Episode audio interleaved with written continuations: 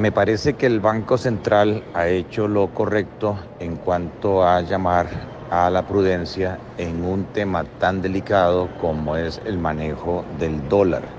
Yo he insistido muchísimo que no hay nada más nervioso que un dólar. Ningún banco central del mundo, ningún banco comercial o banco de inversión están preparados para contener una salida de depósitos o una fuga de capitales. De hecho, se trata de sistemas fraccionados se mantienen depósitos por un porcentaje de las existencias eh, de las obligaciones.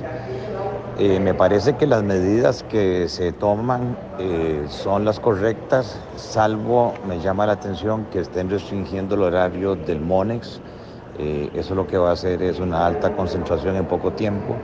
Yo más bien hubiese dejado el horario como existe hoy, pero si lo hacen, alguna razón tendrán. Me parece que eh, tuvieron que ser mucho más fuertes eh, con el tema de la persuasión moral y con la llamada de atención a las operadoras de pensiones, porque no basta reunirse con ellas y con la SUPEM si siguen eh, poniendo los intereses particulares de los operadores por encima de los intereses del país. No es que se esté en contra de la diversificación de portafolios, pero las economías tienen momentos para hacerlo y de una forma gradual. Me parece también que hay que agilizar eh, la subida de las tasas de interés en colones, algo se mencionó, pero se necesita más acción. Me parece que tuvieron que ser mucho más fuertes en la llamada de atención al gobierno y al Congreso. El mundo hoy está en crisis inéditas, no hay tiempo más que perder por lo tanto, deberían las autoridades de gobierno, Ministerio de Hacienda, Ministerio de la Presidencia y los jefes de fracción reunirse urgentemente para concretar cuáles son los préstamos de apoyo presupuestario que están pendientes, darles luz verde.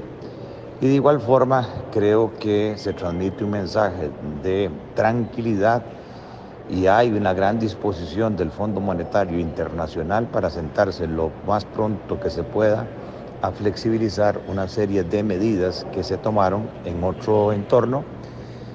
y a, eh, mm, por decirlo así, eh, pedir colaboración de los eh, organismos multilaterales ante esta coyuntura que no solamente pasa al país, sino al mundo. Y por último, me parece que también faltó una llamada de atención a las entidades autónomas descentralizadas en cuanto a recomendaciones o normas prudenciales del manejo de la posición en moneda extranjera de estas entidades, quienes de manera irresponsable las han llevado a apalancarse 100% en moneda extranjera y no atendiendo la regla de oro que se recomienda a las personas físicas, lo mismo es para ellas en el sentido de endeudarse en la moneda en la cual generan sus ingresos. Y por otro lado, en el caso de Recope, me parece que también una llamada de atención por no haber hecho uso en su momento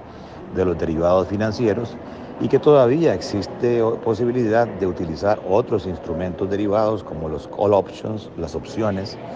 que lo que permiten es fijar el precio hoy y si efectivamente, si el mercado sube a los 175 dólares, ejecuto la acción, la opción, perdón, y mantengo mi precio en 100 dólares, en 110, pero si el precio baja, entonces no ejecuto la opción y lo que habré incurrido es en un costo de prima de seguro. Esto incluye una llamada de atención a la RECEP para que si es cierto que no están incorporando en la fijación del precio de los combustibles, el costo financiero de un derivado, pues tienen que hacerlo. Este es parte del proceso de estabilización y manejo eh, profesional de las exposiciones a riesgos.